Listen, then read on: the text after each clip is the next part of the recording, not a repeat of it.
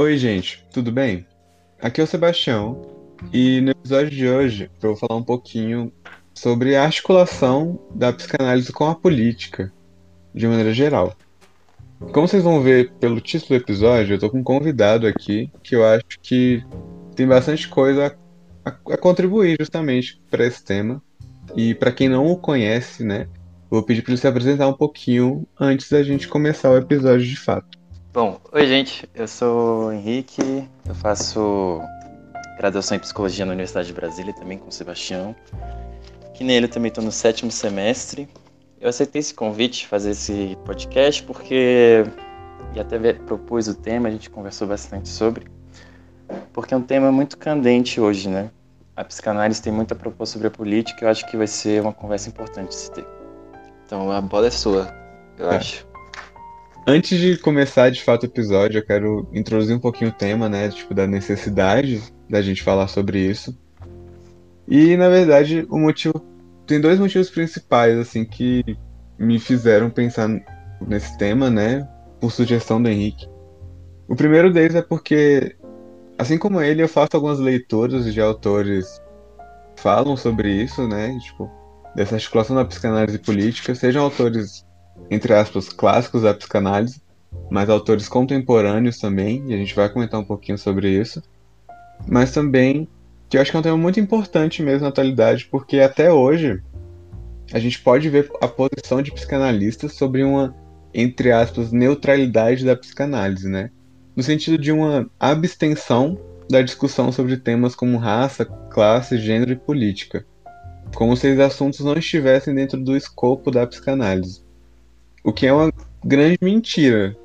Se a gente for ver ao longo desses 120 anos que a psicanálise existe, em vários momentos surgiram autores e textos muito importantes que falam justamente de cada uma dessas temáticas, assim. Então, pelo menos na minha concepção, a psicanálise ela tem um papel social, inclusive, de falar sobre esses temas e o analista tem que ser crítico e sensível a eles também. Então, eu acho que a importância desse episódio está muito mais para a gente poder compreender como que a psicanálise conversa com a política de como um todo e sair dessa bolha de uma psicanálise apolítica, assim. É que, como você falou, acho que é totalmente, assim, na, na minha leitura eu também veria como totalmente é, contraditória, na verdade. Eu acho que a, a, psicanálise como discurso, pensando aí na, já na uma chave lacaniana, né? A gente pode pensar que ela, esse discurso ele pode ser veiculado e ele causa efeitos diversos dependendo de como se veicula ele, né? De como ele é tratado. Então, assim, tem muitos, tem muitos psicanalistas até hoje que tratam a psicanálise como algo à parte do mundo, né? Como se o, os indivíduos que ela se que ela se propõe a, a tratar no, no, campo analítico ou no setting analítico, né? É como se fossem indivíduos apartados da sociedade, né?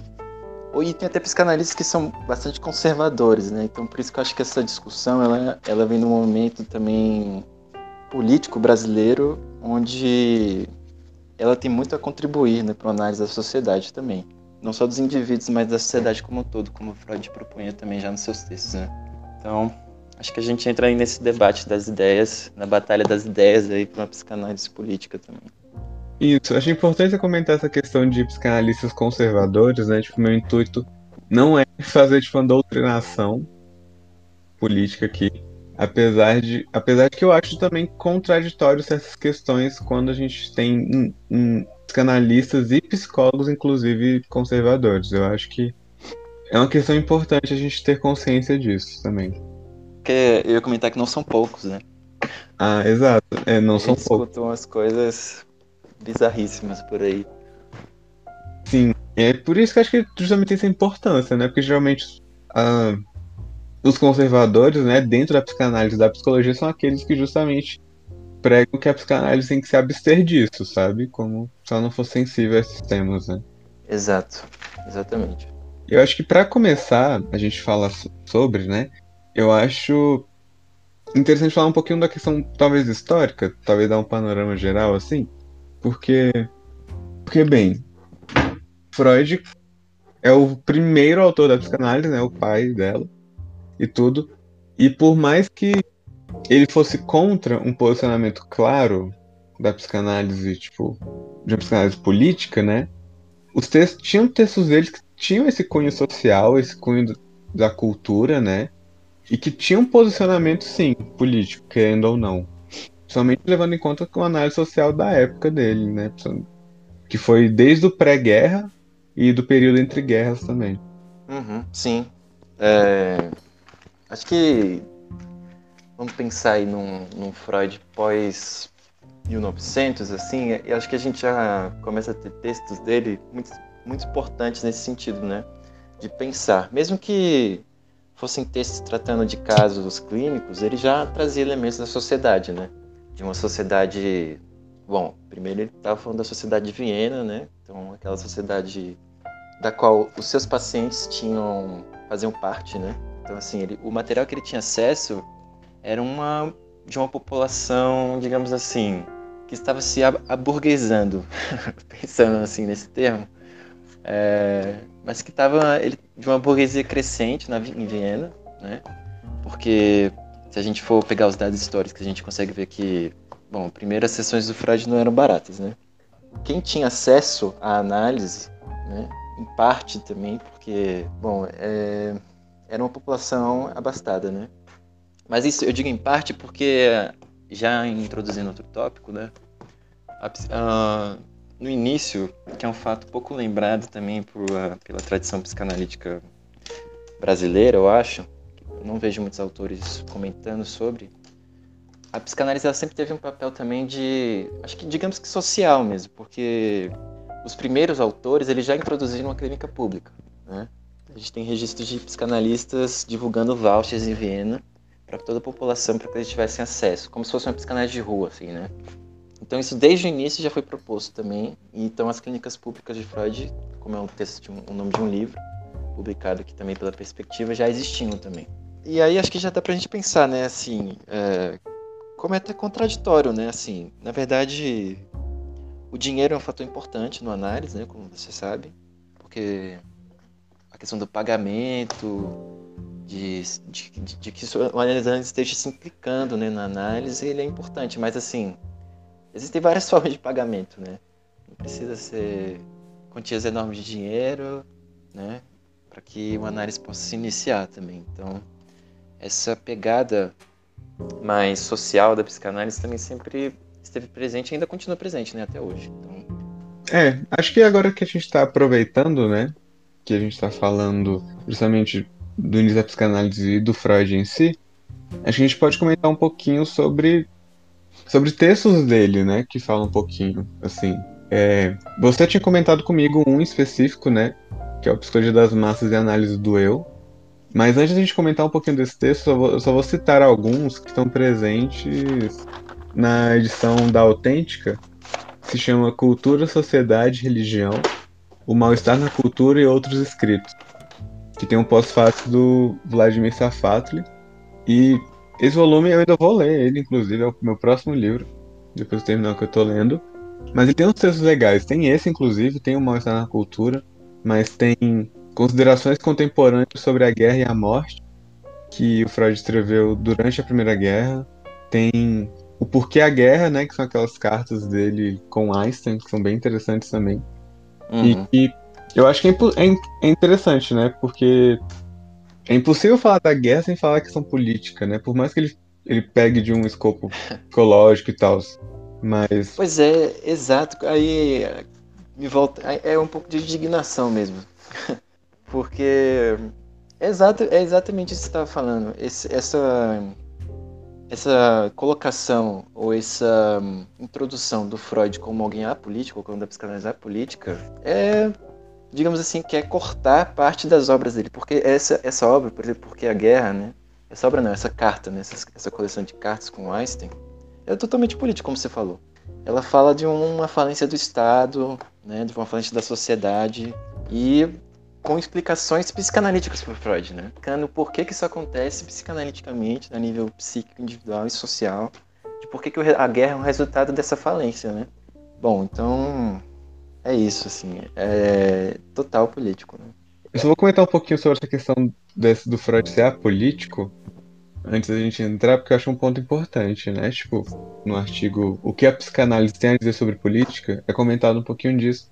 Talvez o Freud tivesse um certo receio, assim, da psicanálise se instaurar enquanto prática ideológica, inclusive, e não ser bem aceita como um, um método clínico também. Uhum, então, por isso que eu acho falava que tipo eles são eles eram cientistas e tinham que se manter cientistas ou médicos e coisas do tipo e se abster da política pelo menos durante um certo tempo. Eu acho que tinha uma questão mais institucional da psicanálise no meio, assim, né? É, isso me, me traz a questão que é isso que eu falei no início. A psicanálise ela pode ser, ela é um discurso, né? Então assim, depende de como você veicula esse discurso, ele pode ir para um caminho ou para o outro. A gente pode pensar quais são os níveis da psicanálise, como ou em que níveis que a política ou que a psicanálise é política ou que a, psicolo, a, a psicologia não, ato falho é a, a, a, política entra na psicanálise, né? Porque é o seguinte, no dispositivo analítico, você tem uma situação política clara, assim, né? Que é a relação de transferência. Né? Então, isso já tem implicação para a clínica psicanalítica, por exemplo. Porque o analista, como posição de analista, né?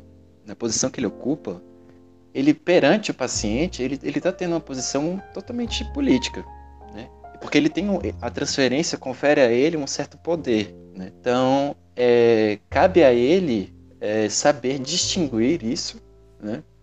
E tem autores que dizem que você tem que se abster de exercer esse poder. Né? Tem autores que, pegando o conceito do Nietzsche de vontade de potência, eles dizem que você precisa se abster é, a exercer essa vontade de potência, né, como analista. Aí o Lacan entra com uma mão forte, assim, né, quando ele fala que o, o analista ele ocupa o lugar de, de saber, né? Do grande outro, assim, dentro da cena. Né? É, como lugar de suposto saber que o, que o paciente o confere, né? Então cabe ao analista saber manejar isso. E isso a gente já podendo pensar, isso é um nível da política da psicanálise, porque é uma política dois, né? De dois corpos ali em interação, né? Numa relação transferencial e contra-transferencial, né? Então, essa é uma implicação clínica importantíssima de se pensar que tem tudo a ver com política também, dentro da psicanálise. Sim. Você ter comentado isso e ter citado Nietzsche me lembrou novamente do Otto Gross, assim, porque o Otto Gross ele é da primeira geração de, psicana de psicanalistas, né, e é influenciado pelo Nietzsche e tudo mais, mas é porque ele traz desde o início um, um, uma psicanálise revolucionária, assim, né, tipo, meio que claramente política, assim, influenciado pelas questões anarquistas e tudo mais, mas ele comenta de um papel político da psicanálise a partir da clínica ali, sabe? De, de, de como um instrumento de preparação para se formar revolucionários, assim, tudo mais. Uhum. Enquanto, assim, Freud era contra isso e tudo mais, mas é interessante a gente ver essas distinções também, né, entre as percepções que a psicanálise, enquanto prática clínica, tem para analistas diferentes, assim, inclusive. Acho que é interessante a gente olhar isso. Exato, exato. Isso me lembra aqui outro ponto que você me instigou a pensar, do, desse, dos níveis da política dentro da psicanálise, né? porque a gente estava falando aqui da clínica, né? Sim. Da situação clínica. Mas tem esse papel institucional também, que é esse que o Freud estava interpretando quando você cita, né? Essa excomungação do Otto Gross e de, e de vários outros, né? A psicanálise se institucionalizou né, como associação e essa associação começou a ter a sua política. Começou a ter a sua política de admissão de, de analistas, de treinamento de analistas, de formação de analistas, né? Então, de coisas super técnicas, assim, de qual tempo que uma sessão tem que durar, de como é que tem que ser a posição, né, do analisando, e questões essas que geraram rupturas, né? Sim. A ruptura talvez mais dramática tem sido a do Lacan, né? Quando ele começa a questionar isso e questionar também com isso a posição clínica do analista, porque essa configuração institucional implica na clínica, né? A gente não tem como falar da psicanálise sem falar de clínica, né? Logo, a psicanálise está nesses dois meios, assim, institucional, clínico, de relação, de instituição, né? E acho que a, a, tecla que o Freud tocava muito no início para estabelecer a psicanálise como uma ciência, né? É de manter ela nesse papel é, de função institucional mesmo que ele estava tentando fazer, né? O que até você me faz pensar que isso é até uma contradição dele como pessoa. Porque ao mesmo tempo que ele fazia isso, institucionalmente, ele estava publicando textos altamente críticos, né? Ou de potencial crítico muito grande. Sim, sim. Que eu acho que você ia citar, né? Os textos que você estava citando, né? Mas, é, mas sim, por mais que ele falasse essa questão de um certo distanciamento, né? A gente pode encarar dessa forma, os textos dele têm um alcance político enorme. Né? Esse potencial mesmo, assim. E acho que eu vou aproveitar esse gancho gente comentar um pouquinho do Psicologia das Massas. O que, que você acha? Show, acho ótimo. Acho que total atual esse texto. Acho que como você falou, o, o mal-estar na civilização, o porquê a guerra, é, futuro de uma ilusão, Moisés e o monoteísmo, todos esses são textos do Freud, Totem Tabu, são os textos sociais, né, digamos assim, a psicanálise social. Psicologia das Massas é um texto super interessante porque ele é um texto de 1921, se eu não me engano, ou de 1920, me perdoar o erro. Eu não sei 1921. 21. 1921, né? É, eu tô com ele aqui, Pois eu é. olhei. Mas é 1921. Essa é uma data emblemática, eu acho. E o Freud ter captado essas ideias é, mostra uma sensibilidade dele muito grande para uma análise social também. Porque esse texto vai ter explicações muito grandes assim, na política e na teoria crítica também. né? Muitos autores vão se apropriar dele para estudar fenômenos que aconteceram nessa década, né? ou nas décadas posteriores, no antes, no pós Segunda Guerra, no antes da Segunda Guerra, né? como a ascensão do fascismo e como a introdução do fascismo né, no Estado como uma forma de se lidar com o Estado também, porque muitos estados, por exemplo, principalmente os Estados Unidos, começaram a se apropriar de mecanismos fascistas né, para exercer políticas estatais né, ou governamentais, digamos assim. Então, esse texto é muito importante. E eu, que- eu queria começar falando dele, começando introduzindo um pouco a ideia dele, né? Falando assim, esse texto começa falando de um cara que se chama Gustavo Le Bon. Freud cita ele, né, pegando primeiro o que, que a literatura diz sobre a psicologia das massas. Né? O Freud está tentando, Freud tá tentando fazer um esforço é, de analisar o que constitui uma massa e o que, que faz ela ficar ligada e formada, né?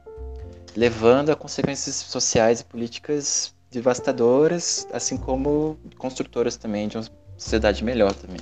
Ele chega a citar o socialismo, né? ele fala da igreja, ele fala do exército, ele fala, bom, isso dá pra gente pensar muita coisa, né? Implicações diversas. Mas o primeiro ponto que eu queria trazer, que o Freud traz nesse texto, é como não há diferença da vida psíquica individual da vida psíquica social. Se a gente for pensar na construção psíquica do indivíduo, né? é, esse ser individual ele é totalmente composto pelo outro, pelos seus arredores. né? Tem uma, um, um trecho né, do Psicologia das Massas, logo no início, na introdução do, do livro, que ele começa falando que na vida psíquica do ser individual, o outro ele havia de regra como considerado quanto modelo, quanto objeto, quanto auxiliador ou como adversário, né? E portanto, a psicologia individual é também desde o início uma psicologia social, no sentido ampliado. Só que com uma diferença, a psicologia das massas, que é o que ele vai tratar, ela trata o ser individual como membro de uma tribo, como membro de um povo, de uma casta, de uma classe, né, de uma instituição, ou parte só de uma aglomeração que se organiza como massa em um determinado momento para algum objetivo. Né? Então, assim, a gente consegue ver uma implicação, uma análise do Freud do, do indivíduo no social e do social no indivíduo, que é o mais importante para mim. Bom, e depois o Freud começa a falar da alma coletiva, né, que é um... Ele, o Freud começa introduzindo, pegando conceitos do que já foi escrito, né, como um bom cientista, um bom iluminista positivista, com essa tentativa o Freud tenta traduzir a literatura precedente dele. Bom, nesse conceito ele começa a falar do Le Bon, né? E da, e da caracterização da massa pelo Le Bon. E o Le Bon, ele começa falando do indivíduo, das modificações que o indivíduo sofre numa massa. Então ele começa falando assim, que o indivíduo na massa sofre modificações em sua vida psíquica. Então assim, o Le Bon dizia que na massa as aquisições próprias dos indivíduos se desvanecem. E aí o Freud comenta que a superestrutura psíquica que foi formada com o desenvolvimento né, que, se que se desenvolveu de modo tão diverso em cada um dos indivíduos, ela é desmontada na massa. E o que resta com esse desmonte é o fundamento inconsciente comum a todos. É a base inconsciente que une a todos nós. Isso não é um conceito. Acho que isso não é uma alusão inconsciente coletivo, inconsciente coletivo é outra coisa. O Freud está falando aqui é o que constitui todos nós, o inconsciente está presente em todos nós, né? E que ele tem bases parecidas. Para o Freud, o inconsciente também tem uma herança genética, né? Essa é uma ideia Sim, sim. assim, um pouco difícil de se capturar, porque outras teorias, que nem, como eu falei, né, do Jung, Acho que você já falou do Jung em outro episódio, né? Então, a ideia do Freud, do inconsciente que é herdado, é um pouco diferente da do Jung. O Freud não fala de arquétipos, não fala de essas imagens que seriam comuns a todos e tal. Mas ele fala de algo que é comum, assim também, mas no outro sentido, né? É que os indivíduos da massa estão sujeitos a condições que, eles, que permitem a eles se livrar das, das repressões, né? Que individualmente eles colocam a si mesmos. É, então, os impulsos, as pulsões que eles não, não acatariam individualmente, na massa isso tem mais abertura para ser é, levado a cabo. Né? Isso é uma consequência importante. E aí aqui o Freud relaciona essa situação com o indivíduo que está em hipnose. Né? Que o indivíduo na massa ele se assemelha a alguém que, que está sob hipnose. Né? O que o Le Bon chamava de contágio mental. Ou seja, aquele efeito que tem numa massa das ações e dos sentimentos da massa contagiarem a todos ao mesmo tempo. Né? E aqui, acho que já introduzindo o ponto que o Freud vai trazer mais na frente no texto, é que o hipnotizador é o líder, né? E o hipnotizado é a massa, no caso, nessa relação. E aqui tem consequências, assim, das mais gritantes, porque isso dá pra gente fazer leituras, assim, muito... E aqui o ponto que eu acho interessante é que o Le Bon, ele fala que a alma da massa, ela é impulsiva, né? Ela é volúvel, ela é excitável, ela é guiada pelo inconsciente, segundo aí já é um elemento do Freud. Né? Então assim, a massa ela é extremamente influenciável, ela é crédula e ela é acrítica, mais importante. Ela é como que alienada, de certa forma. E que por isso ela só pode ser incitada pelos extremos, aos extremos, né? Então assim, para ela ser citada aos extremos, ela precisa de um estímulo desmedido para ir aos extremos. Se vocês pensarem numa figura que causa isso hoje, não é mera coincidência, né? Ao longo da história, o que a gente mais tem são figuras assim, né? Quando a gente para pra pensar. Hoje tem uma na presidência da República também, desse jeito, né? É. Então, assim, a, essa necessidade e características da massa a tornam receptiva a um líder, que precisa corresponder a essas massas com suas características pessoais. Uh, e, e, outro ponto que eu acho importante no, no, texto do Freud é quando ele começa a falar das massas e o que une a massa. Né? Ele começa a falar que a, a massa é unida pela libido, né? A massa tem uma ligação erótica. Né? Que assim como a hipnose, une a massa a um líder. Né? E esse líder, como a gente falou aqui, tem que ter características né, que guiam a massa desmedidas. E aí o Freud começa a relacionar a massa com a roda primeva e o pai primitivo. O que, que une cada indivíduo a esse pai, que é uma relação de medo. Uma relação de medo porque esse pai é um pai narcisista, assoberbado por uma ligação narcísica consigo mesmo, não consegue pensar nos outros, monopoliza essa massa, né? E a reprime. O que me leva ao Adorno para pensar no fascismo também. Acho que é uma questão muito importante da, da implicação desse texto do Freud num texto do Adorno que se chama Teoria Freudiana e, e, o Padrão da Propaganda Fascista, onde o Adorno vai pegar esse texto do Freud para comentar os padrões de propaganda fascista dos últimos anos. Né? Esse, o Adorno escreve esse texto nos anos 50 e uma das principais ideias dele é que, comentando né, que a unidade fundamental já que a gente está falando de política, nada mais atual, acho que falar do fascismo, né? Mas que é o que une a massa fascista né, é um propósito político de abolição da democracia mediante o apoio dessa massa, né, contra o princípio democrático. E outra ideia que ele traz também muito importante, que trazendo essa ideia de civilização e ordem primeva, né, do Freud, de que o fascismo ele é um ele é algo da civilização, mas que é contra, né? Ele é uma rebelião contra a civilização. Porque pegando a ideia freudiana, a civilização só se constrói quando a gente abdica do, do de exercer a violência. Né? Ou quando a gente. Outras ideias de outros autores de que o Estado é aquele que pode exercer violência e os indivíduos abdicam desse, desse papel. Né? Mas o fascismo seria um movimento que ia ser uma rebelião contra a civilização. Né? Que ele não é simplesmente uma recorrência do arcaico, né? mas uma reprodução desse, da, desse arcaico na civilização e pela civilização que acho que é uma ideia que o Freud traz aqui pela influência desse líder nessa massa. É muito interessante da gente pensar. Tem uma parte que você comentou, né, que me fez lembrar de um texto que a gente, a gente tinha conversado sobre, né? Porque você falou sobre essa questão da massa alienada, né? E Sim. o Safatli, né, acho que naquele livro Introdução a Jacques Lacan, ele comenta sobre a questão da clínica psicanalítica enquanto uma crítica da alienação, né? Ele fala da alienação enquanto perda de uma essência. Sim. E a gente pode pensar várias coisas sobre isso, eu acho, né? Primeiro que quando gente fala de perda de uma essência, essa questão da massificação do sujeito, que, que se a gente pensar no, no, contexto político, né? Tipo assim, que, no, por exemplo, no, no pensamento, né? O projeto capitalista neoliberal e tudo mais, visa uma, um atropelo, assim, realmente no processo de subjetivação do sujeito. Propiciando ele, ele fazer parte dessa massa alienada, né? Tipo, essa questão do, dessa incompatibilidade mesmo, assim, sabe? Entre, entre o modelo socioeconômico e tá vigente, que está crescendo, assim, né? Com o pensamento psicanalítico mesmo, assim. É, para o capitalismo, né, para o neoliberalismo, não há castração, porque ele busca preencher a falta da gente. E a, e a clínica psicanalítica tem um papel de crítica em relação a isso. Essa é uma ideia, acho que talvez das mais potentes né, da psicanálise, para a gente pensar, pensando na clínica psicanalítica e das suas implicações no social e na política. Né? Porque acho que é isso que você falou, a clínica psicanalítica tem um potencial gigante de desalienação. E isso já é muito importante, porque importante assim em vários contextos mesmo. Isso me lembra que um dos pontos do Adorno, né, é, que um, um dos papéis que fazem, muitas coisas que fazem o indivíduo se ligar a um líder é ter o seu narcisismo fragilizado. Então, assim, ele encontra na figura desse líder fascista alguém que é como ele, mas que consegue levar a cabo os seus desejos. Então, assim, é como se ele se identificasse colocando o líder no ideal dele, né? no ideal do eu dele. Então, assim, o líder é aquilo que eu posso ser, ou que eu quero ser, mas que eu não consigo ser nesse sentido, mas isso a gente está falando também de, de, ideal, do eu, de eu, né, dessas instâncias psíquicas, né? Mas pensando na leitura lacaniana, acho que a clínica psicanalítica ela promove uma, essa desalienação do sujeito com o seu desejo. Que, como você falou, o padrão social tenta alienar, né?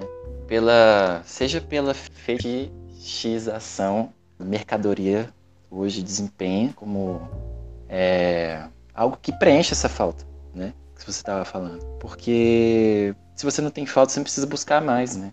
Sim, essa é exato. É você não precisa é, de mais nada. Você tá com. Você, mas isso é supérfluo, né? Então, assim, você precisa sempre mais e mais e mais e mais e mais. E isso é, conversa com essa lógica capitalista, né? Porque isso me lembra um texto do Freud, inclusive sobre o fetichismo, que ele diz que aquele. que é um pouco essa leitura né, que você uhum. fez né? De que o fetichista é aquele que se nega ao a cena é, castradora, né? digamos assim. Porque o fetichista é aquele que pega a cena anterior né, ao, ao, trauma e se atém àquilo, para não enfrentar esse trauma, né, que seria a falta, por exemplo. Então, assim, o, o que que o que está em jogo, né, quando a gente tem indivíduos alienados e fetichizados, né, ou que participam, ou que fetichizam a mercadoria como forma. Isso tem uma construção da sociedade capitalista. Acho que eu estou levando para um ponto muito amplo, assim, mas é, é por isso porque acho que dá para pensar muita coisa. Sim, sim. É, e das implicações do que, que uma clínica, do que, que uma análise tem para um sujeito. A clínica possibilita justamente isso, né? uma ruptura com essa experiência de alienação. Sim. É, porque é, é, é se ter um contato com aquilo que falta em você, o que gera o seu desejo, que, o que é o seu desejo, que falta que você está tentando é, preencher, né? e, por, e por isso que o, o que você deseja tem muito tem muito a ver com isso, né? Porque a falta gera o desejo, né? E, e é um combate direto, pode ser é, instrumentalizado nesse sentido, de um combate a essa alienação engendrada na nossa modernidade, né? Na sociedade. Então, acho que a clínica psicanalítica dependendo de como ela é instrumentalizada, ela tem um papel muito potente. Né? Sim. E, bem, isso não só, tipo, a gente pensando. Porque, tipo assim, tem muitos autores contemporâneos, né? Como a própria Fatley traz sobre, tipo. Tem pessoas que fazem uma interface muito legal da filosofia política com a psicanálise, né? Tipo, o Zizek, o Badiou. É porque tipo, eu tava pensando justamente sobre mais uma, uma questão de crítica que, que a psicanálise pode fazer, né?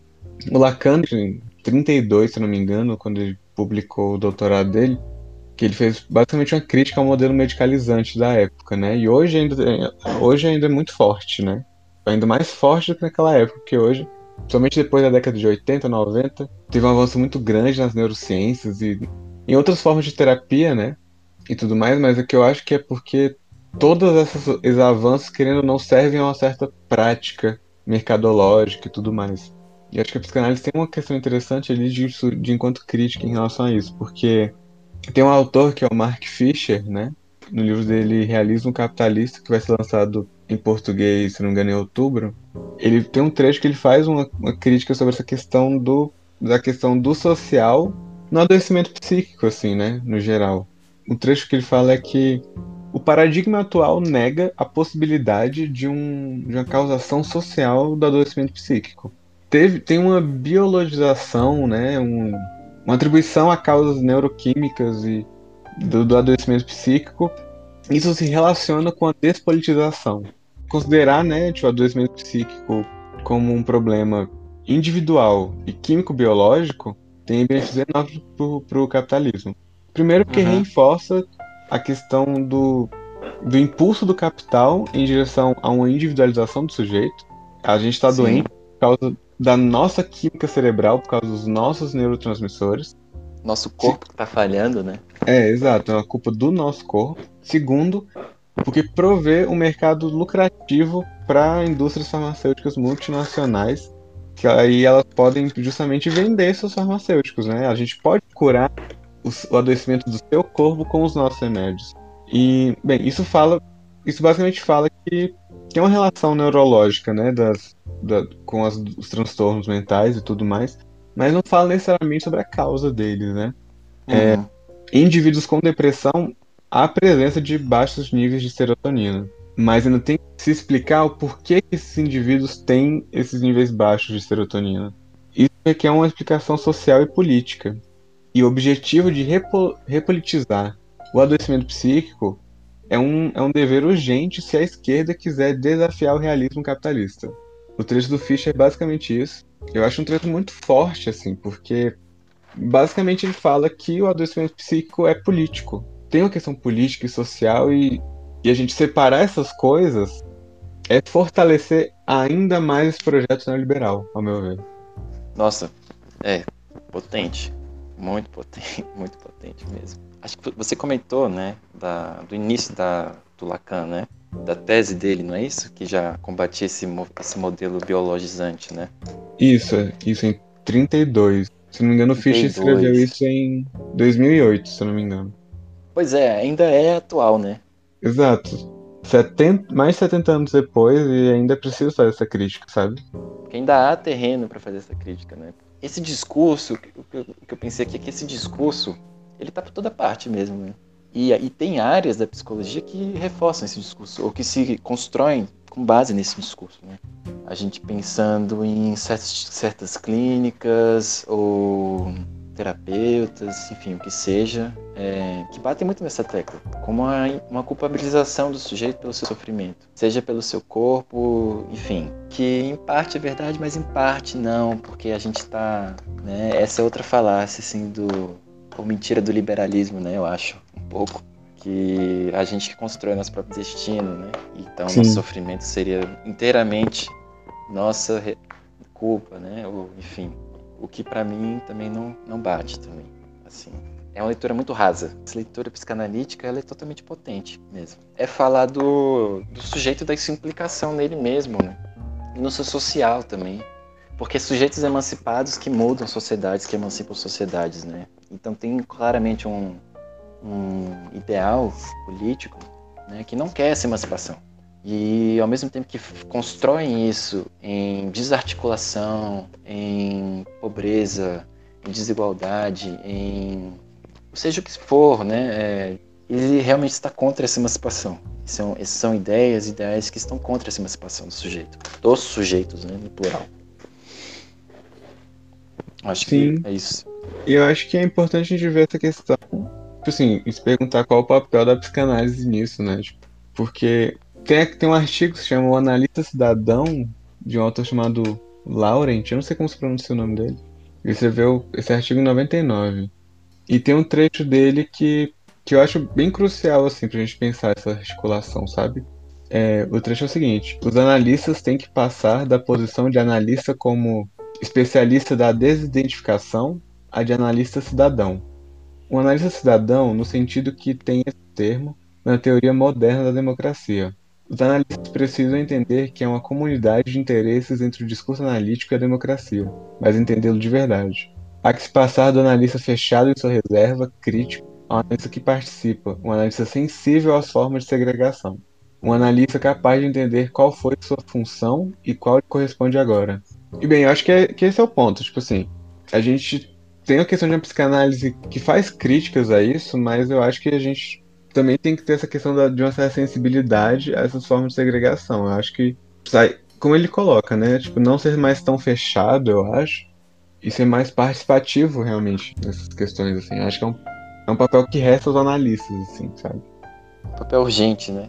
Exato, Algo tem uma certa urgência. Porque um analista político é tão. Acho que a gente pode pensar que é tão ruim quanto o médico vai fazer uma cirurgia e não sabe fazer, né? Eu acho que faz sentido, sabe? É, você ser, você ser apolítico, um analista apolítico no sentido que não lhe falta criticidade, falta sensibilidade, é um analista raso, sabe? Desvirtua um pouquinho do, do fazer da psicanálise, assim, sabe? Raso e potencialmente agressor, né? Digamos assim. Ou sim, sim. que reforça o trauma, né? É, tantas coisas, né? Tantas implicações negativas que pode ter, eu acho. É, porque assim, as demandas sociais dos pacientes estão aí o tempo todo, né? Seja na família, seja nos seus grupos, seja em, digamos assim, consequências negativas de políticas governamentais, o sofrimento que a sociedade impõe, enfim. Isso tudo existe na clínica, né? Sim, exato. A vida, é, a vida faz parte da clínica e a clínica é a vida também, então um é pelo outro, né? Pode ser apartado.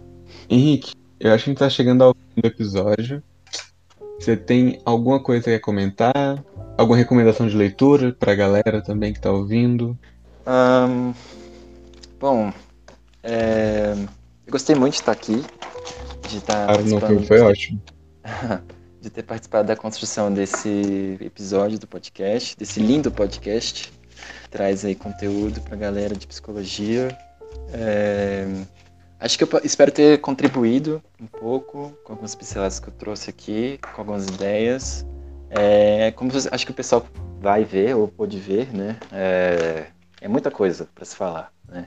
Sim. Dá para a gente pensar muita coisa que acho que fica um pouco restrito a gente pensar tudo aqui no espaço do podcast, mas eu espero ter ajudado a levantar, né? Ou possibilitar, fomentar essa discussão, essa reflexão. Acho que de recomendação eu queria recomendar aqui, leia Marx, né? Leia Leia Freud, leia Adorno, leia Lacan, leiam os autores da teoria crítica que a gente precisa aí para as lutas cotidianas. Acho que é isso. Perfeito. É... Eu quero comentar algumas coisas. Deixa eu agradecer, né, por tá, ter participado, foi muito bom. É, o tema de psicanálise política é inesgotável, assim, a gente poderia passar horas falando sobre. E talvez não chegar ao fim. Porque tem muitos autores ao longo da história da psicanálise que falam sobre, autores contemporâneos, autores brasileiros. E, enfim, eu espero que no futuro a gente possa fazer mais episódios comentando com a devida atenção esses autores, assim. Que acho que hoje realmente foi uma coisa mais geral, assim, para apresentar o tema, falar a importância dele, né? Uhum, também todo. espero ter essas oportunidades. Então fica aí o convite para você voltar para o episódio do podcast. E Bem, de recomendações mesmo, eu já citei as minhas recomendações, né? Tem um artigo que se chama O que a psicanálise tem a dizer sobre política. Um artigo brasileiro, não lembro agora o nome do autor, mas a referência dele, bonitinho, vai estar na descrição do episódio. Que eu acho que esse artigo ele traz uma síntese legal e cita vários autores contemporâneos, inclusive, que eu acho que tem contribuições legais para psicanálise e política também. Para encerrar o episódio, eu vou encerrar com a citação né? O Lacan ele tem uma frase famosa que chama O inconsciente é a política. E nesse, e nesse artigo que eu acabei de citar, a autora trata um pouquinho desse texto, desse trecho e eu vou ler aqui para vocês. Na medida em que o inconsciente é o discurso do outro, a política está inexoravelmente articulada ao laço social que se produz e se orienta no âmbito do discurso, que precede e acolhe o sujeito e os gozos que restam e participam de nossos compromissos sintomáticos. Diria que nos tornamos políticos, assim como nos tornamos psicanalistas. pois, a partir de uma experiência com o real, elaboramos uma resposta a respeito do que fazer com os nossos impossíveis. Bem, eu vou deixar vocês com essa reflexão, que eu acho maravilhosa, é um trecho que eu particularmente acho lindo. E é isso, gente. Até a próxima. Fiquem bem. O próximo episódio também vai ser bem legal, eu acho que vai ser muito importante. Eu não vou querer estragar a surpresa para vocês, mas fiquem atentos. É isso e tchau, tchau. Pode dar tchau, Henrique. tchau, gente.